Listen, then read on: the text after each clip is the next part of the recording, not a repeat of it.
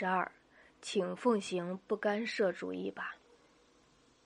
颜回常常咀嚼孔子的训话，吃透精神才好实践。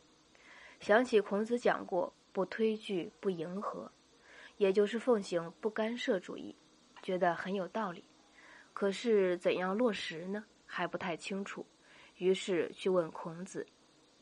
孔子说：“古人有理想而内心稳定。”作风却很灵活，常与外界适应；今人无信仰而内心动摇，作风却很固执，常与外界冲突。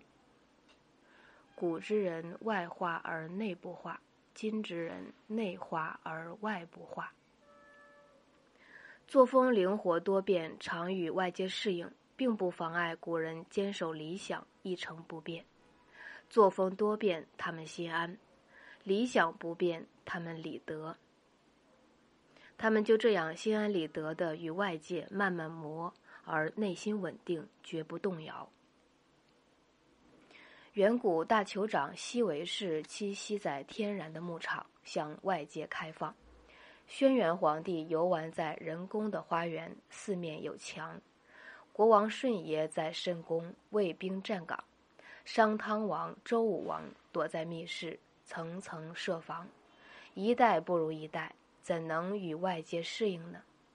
等而下之，那些君子，例如儒墨两派的大师，我是你非，互相倾轧，也就不足怪了。等而又下之，当今一般社会人士，我活你死，彼此冲突，更谈不上与外界适应了。圣人常与外界适应，不损害任何人。任何人也无法损害他，只有那些无所损害的人投身社会运动，与人相推相聚、相迎相和，才可能既坚守理想又适应外界。你我凡人没有那个本领，还是不推不拒、不迎不和为妙。孔子答复了颜回的提问，意犹未尽。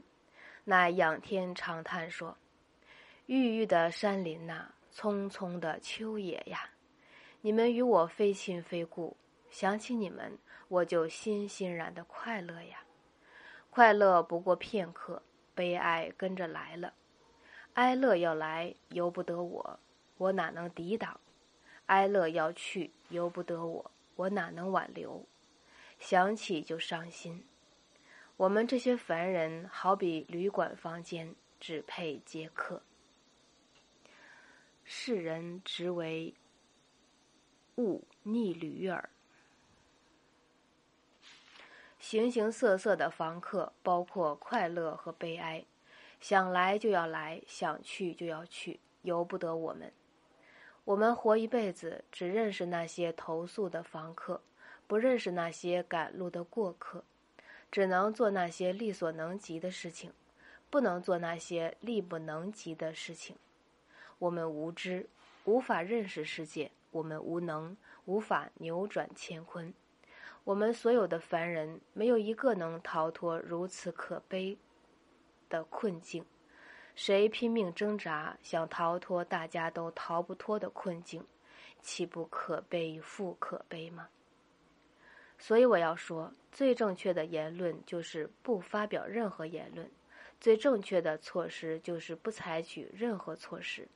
这就是为什么要奉行不干涉主义了。至于什么普及知识，小儿科罢了。这还是孔丘吗？